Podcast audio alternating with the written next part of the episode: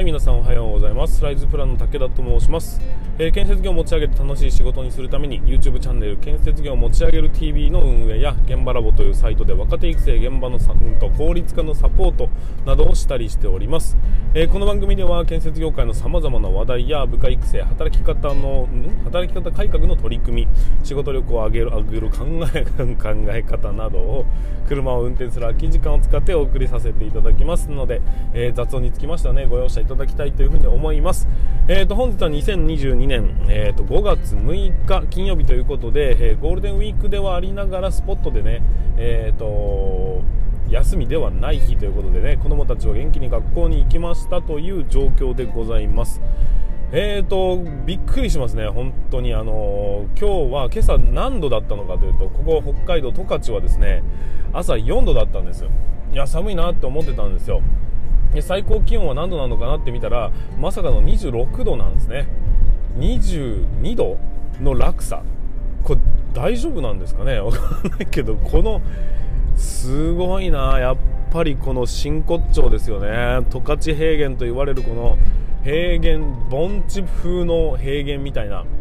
ここのね本当この落差で体がおかしくなるんですよというふうにえーと、毎回人間の住むとこじゃないなって言ってるんですが、えー、そんな感じで、えーと、体調に気をつけながら進めていきたいなというふうに思います。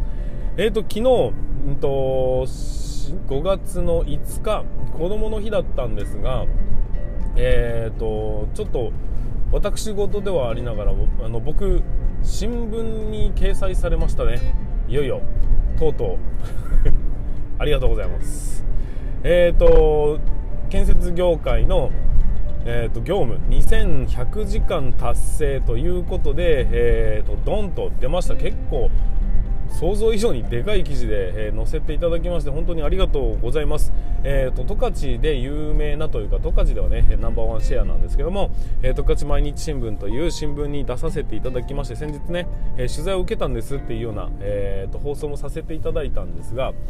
えー、いよいよ掲載することを掲載させていただくことができました。ありがとうございます、えー、これでですねうんと、まあ、多少なりね、えーと、届く人が増えたっていうことが非常にありがたいことだと思いますし、えーと、ただ僕の職業が IT コンサルタントっていうふうに紹介されたんですよ。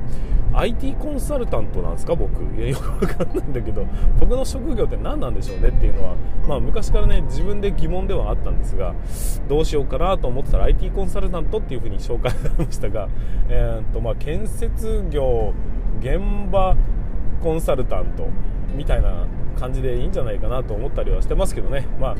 肩書きなんて、まあ、どうでもいいんですけど、まあ、いずれにせよ分かりやすい方がいいんだけど、まあ、助かるんだけど、うん、っていう感じの、えーと、掲載をされましたということでぜひねこの5月5日の朝朝刊じゃなかった夕刊ですね、えー、見ていただければなというふうに思ったりしております、えー、知り合い知り合いというかその一緒に現場運営した方だとかえ昔から、え親身にさせていただいている方とかは、まあ、即電話が来まして、えー、見たぞという話で、えーと、非常にありがたいリアクションをいただいておりますが、うん、こういうように少しずつ少しずつこうメディアだとかにも、えーと、露出できるようになってくると僕の仕事もやりやすくなってくるなっていうふうに思っております。うんやっぱりちょっと IT コンサルタントが気になるな。ということで 本日も進めていきたいと思います。最後までお付き合いいただきたいと思います。それでは始めていきましょう。武田の作業日報。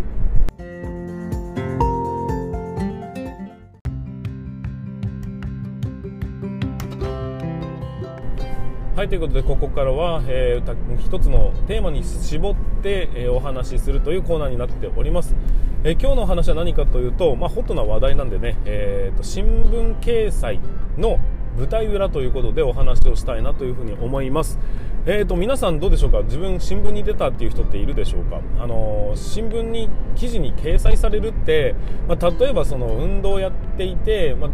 地元のね、えー、とこう記録を出しましたとか、えー、と何位になりましたみたいなものが掲載されたことがあるっていう人はいるかもしれないです。あとはその学校の取り組みだとかで、えー、と記事掲載がされたっていう人ももしかしたらいるかもしれないですね。であとはなんかね なんかのイベントにこここれこれこれ俺俺俺俺これ俺なんだよねみたいなことはあるかもしれないんですが、えー、きちんとした形で名前も含めて場所もね、えー、かっちりとこう自分の意見だとかも載せてくれるようなそんな記事掲載をされた人っていうのは、まあ、世の中にはそんなに多くないんじゃないかなというふうに思っております。えーと、新聞、まあ、よく読んでいる人は分かると思うんですがまずはね政治経済関係だとか、まあ、地元紙であれば地元の、えーと、大きなイベントだとかがこう一面だとかに飾るようなものになっていくんですが、えー、その他には、えー、日本の、まあ、起きている出来事みたいなのの、えページがあってみたりえー、するんですがその中の一つとして、えーとまあ、政治経済だとかそういうような部門の中に仕事の、まあ、会社のね、え取り組みだとかがたまに掲載されてみたりだとかあとはその後にこううんと、まあ、経済的な話とか、まあ、暮らし発見とかね分かんないけどそういうような、えー、取り組みがあってそのなんかのイベントありますよとかこういう教室やってますよみたいなものがあったりだとか。あとはそのうんと、まあ、亡くなった方がどうのっていうものだったりスポーツ欄だったりとかね、えー、そういうものが、ま基本掲載されてると思うんですがえーと、こういうところに掲載されてる記事っていうのってね皆さんどういう風に出来上がってるのかって分かります？結構ね知らないんです皆さん。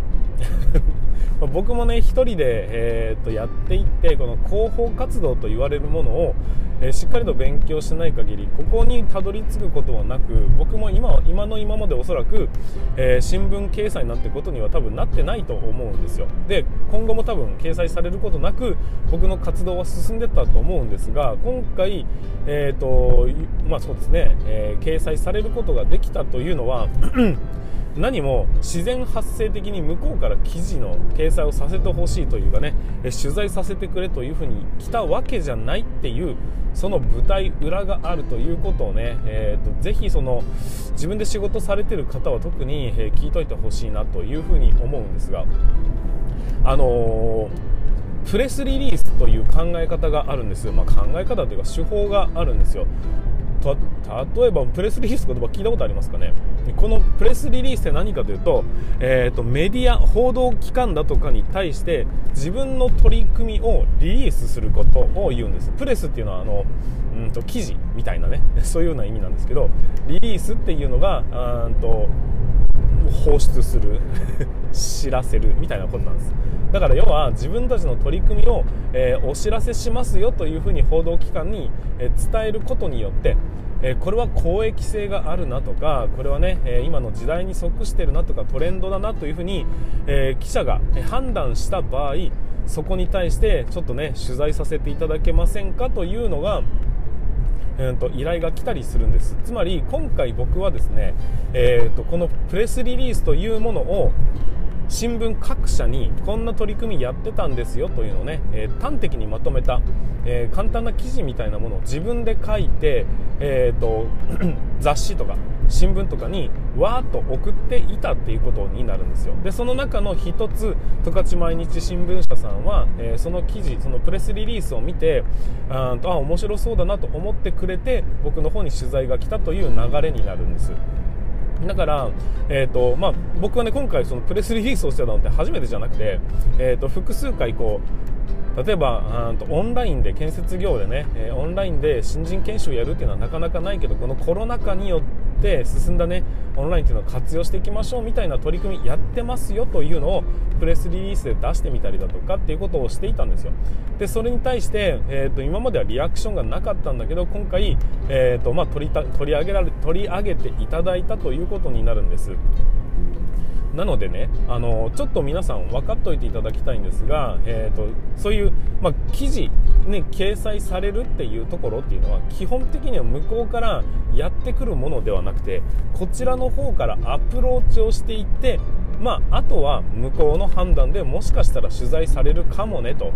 いうことになるんです。だって自分の取り組みなんて他の人なんて知らないじゃないですか。でよっぽどね、まあ、どえらいことをやってのければ向こうから自然的に来る可能性はなくはないんですよ。だけどこんなね小さな例えばパンパン屋さんが、えーと、開業しましたとかって言ってる、えーと、記事が仮にあったとしてそんなことは世の中で死ぬほど起きている同じような事例なんです。だけど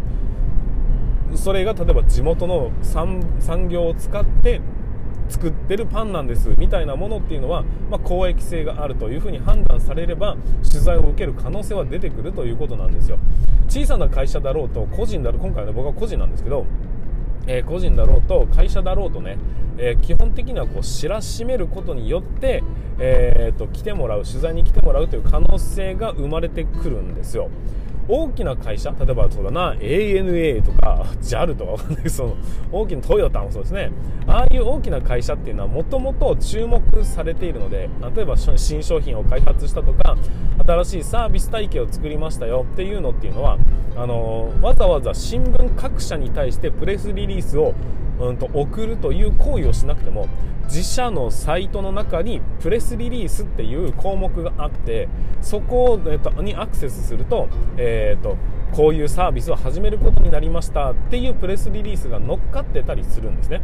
で大きな会社は記者の方がむしろそれを取りに行って我先にと報道するわけですよ。だけど僕のようなこう弱小のね、えー、と小さな企業とか個人事業とかもしもしは個人とかねそういう人たちにとってみるとそんなこそんなね来てくださいよというようなことにはならないんです。だから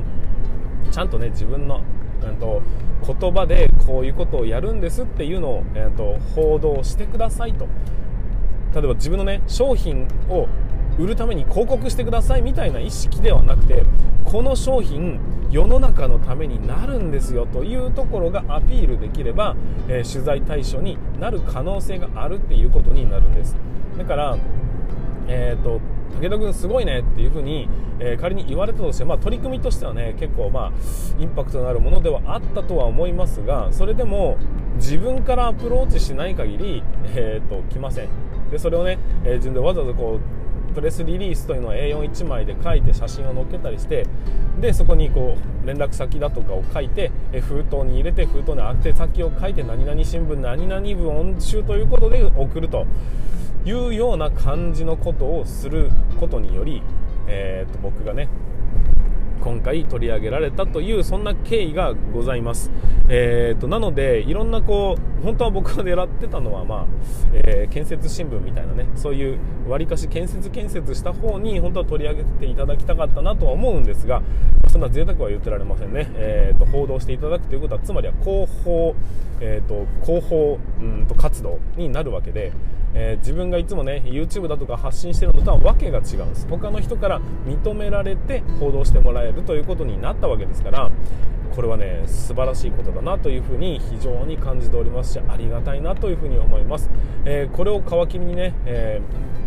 もっともっとまあちゃんとね広報活動もしていかなきゃいけない自分の活動もしっかりね、えー、盤石にしていかなければいけないというのもありますし、えー、まあ、いろんな考えを、うん、もっとこう世に広めていくともしかしたら楽しいことになるかもしれないなというふに思ったり、えー、そういうものを YouTube だとかこういう音声配信だとか、まあ、いろんなね媒体を使った後自分のね自社サイトもそうですが、え少しずつですが自分の取り組みを知ってもらえるそういう場を増やしていきたいなというふに思います、まあ、小さい会社にはね、まあ、小さい組織小さい、えーと、事業にはそれなりの戦い方があるんだよということを、まあ、ぜひね、えーと、小さな企業様には分かっていただきたいというふうに思いますしそういうのを取り上げていつでも取り上げられてもちゃんとね、え価値のある記事になるんだよというような取り組みを意識して、え日々、えーと、となんていうかなその事業をね拡大していければうん、その記者によく取り上げられるなこいつっていうようなポジションを獲得できますのでそうすると,、えーと、引く手あまたの、えー、状態になるんじゃないかなというふうに感じた次第でございます。はいということで、ね、本日につきましては、まあ、新聞掲載の、ね、舞台裏ということでうん、実はあれは自然発生的に向こうから武田さんすごいっすねっていうことが来たわけではなくて自分の方からこうね、えー、とアプローチして獲得したものなんだよということなのでその辺をその戦い方みたいなね 広報の仕方広告の仕方というか、え、報道のされ方というかねそういうものも意識していただければ面白いんじゃないかなと、まあ、個人事業もねビジネスも面白くなるんじゃないかなというふうに感じた次第でございます。はいということで、え、本日は最後までご視聴いただきましてありがとうございました。いつも思うんだけどラジオの場合ご視聴でいいんですかね？わかんないけどご拝聴？わかんないです。ご視聴いただきましてありがとうございました。お付き合いいただきましてありがとうございましたですね。えー、っとまだね金曜日ということで週末になります。また明日明後日で休みの方もいらっしゃると思いますが仕事の方もいると思います。えー、っとまあ気を抜かないで頑張っていただければなというふうに思います。そしてこの、うん、温度の落差ね、えー、なんとか風邪をひかないようにしたいなというふうに感じております。はいということで全国の建設業の皆様本日もご安全に。